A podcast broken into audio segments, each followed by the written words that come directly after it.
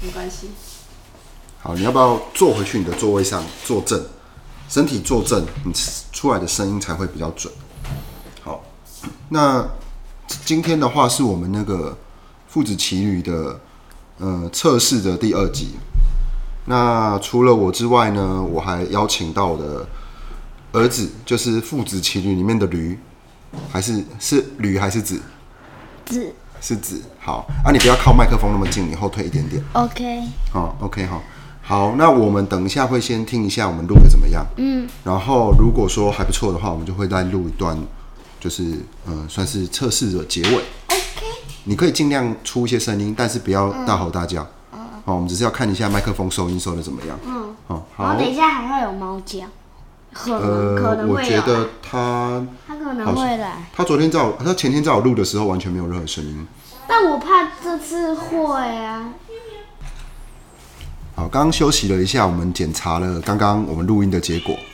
嗯，哎，猫在叫了。对啊，好，我就说这次会吧。对，好像还应该是你看应又该在完整的，叫，又在叫，又在叫，不要高音哦，不要高音一不点，要高你后音，退一点，你后退一点。好，它真的会打断我话哎。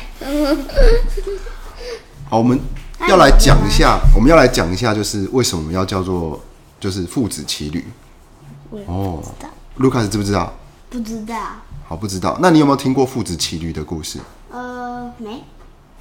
我昨你我你礼有拜跟我一讲过，但我实际上没听过，但是是你昨天跟我讲过。前天对对对，好。你前天跟我好，那我讲一下好了，就是父子骑驴是形容，就是我们如果都听别人的意见的话，我们就会呃不知道自己要怎么做，然后最后不知道自己要去哪里，然后所以事情就会失败嘛。那这个故事其实是呃有点城乡歧视，就是在讲说，诶，一开始想乡下的父子想把驴卖到大城市，对哦然后一开始他们怎么样牵着驴走嘛，然后就被笑说：“哎、你们有驴不骑，要用走路的。”好，就让谁上去？两个人一起，没有，就让小朋友先上去。啊对小朋友嗯对，儿子先上去。那儿子先上去了之后呢，然后就会有有一个妈妈经过，然后就说：“哎、你这小朋友怎么那么不孝顺？既然让老人家用走路的，所以小朋友就赶快下来，然后让老人家上去，让爸爸上去。对吧？后来爸爸骑了一段路之后，来了一个来了一个妈妈说：“哎、你这个人虐待儿童，怎么让小朋友用走的，对不对？”然后结果就让他们两个就赶快都骑上去。那第三个来的是谁？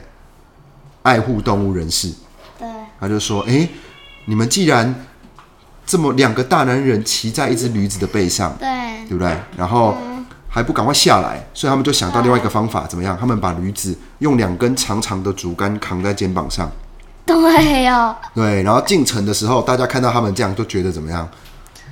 很奇怪，很奇怪然后很奇怪。然后驴子看到这么多人围过来，驴子很紧张。后来驴子就跑了对挣脱就跑掉了。他们原本要去干嘛？他们原本要去卖驴子。